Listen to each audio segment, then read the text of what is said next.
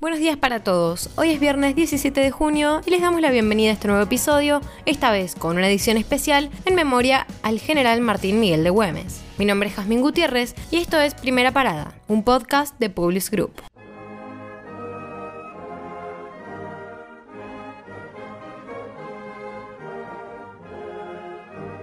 Güemes no era argentino hasta hace no mucho. De hecho, hay lugares de nuestro país en donde el nombre de quien fue uno de los arquitectos de nuestra independencia no ha sonado. Y no hablo de lugares recónditos, hablo de grandes capitales. Murió el abominable Güemes al huir de la sorpresa que le hicieron los enemigos con el favor de los comandantes Cerda, Zábala y Benítez, quienes se pasaron al enemigo. Ya tenemos un cacique menos. Titulaba un día como hoy el diario La Gaceta de Buenos Aires.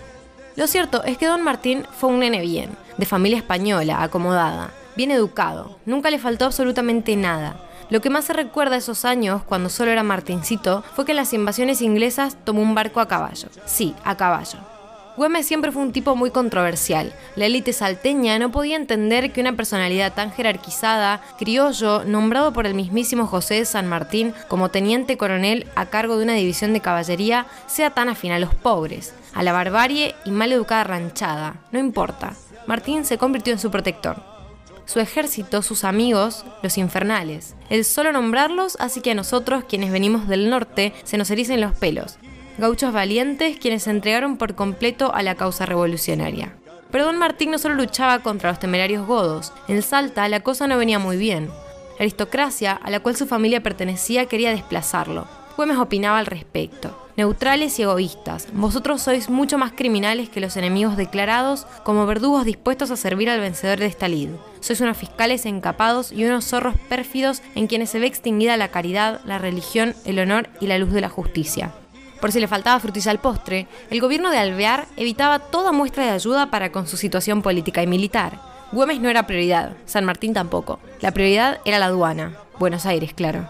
De todas maneras, la causa seguía su rumbo. Quien era la mente del plan para poder cruzar los Andes le había dado órdenes estrictas, proteger la frontera del norte. Con su guerra de guerrillas, la naciente patria fue impenetrable, y la única forma de atacar una ciudad impermeable es desde adentro. Y así fue. Quienes hacían llamar sus amigos o amigos de su familia lo entregaron. Fueron los mismos que años más tarde inventarían cuál historia de amoríos y deshonras que solo caben en oídos ignorantes y manipulables y tal vez sus descendientes hoy se jacten de llevar la insignia de sus ideales. No importa, las cosas cambian, y la historia la cuentan los que ganan. Con el gaucho Martín no fue así. Lo cierto es que luego del aviso de Macacha, su hermana, la huida de don Martín fue en vano y fue encerrado y herido de bala. Mucho se ha hablado de los días que siguieron, su valentía, de su inquebrantable honestidad y coraje. Poco es lo que puedo yo aportar. Güemes ese día se tiñó de bronce haciendo jurar a sus infernales que nunca aceptarían ningún trato que beneficiase a los enemigos en suelo patrio. Ya tenemos un cacique menos, tenían los diarios de los lugares que hoy se glorifican de su feriado. Y sigue siendo cierto, para ellos Güemes fue un cacique, un gaucho, un indio mulato que dio su vida para que los realistas no lleguen a Buenos Aires. Lo demás no interesa, no saben quién fue, no saben quién es. El bronce termina siendo un sostén para cualquier paloma de plaza que quiera posar. Hoy estamos en un proceso de reivindicación. Que las luchas de nuestros antepasados no se esfumen por nuestra ignorancia, por nuestra pereza. Que el nombre de don Martín Miguel de Güemes se alce en lo más alto junto al don José de San Martín y don Manuel Belgrano para gloria de su nombre y de toda nuestra historia. Gran y honorable tarea la que nos toca.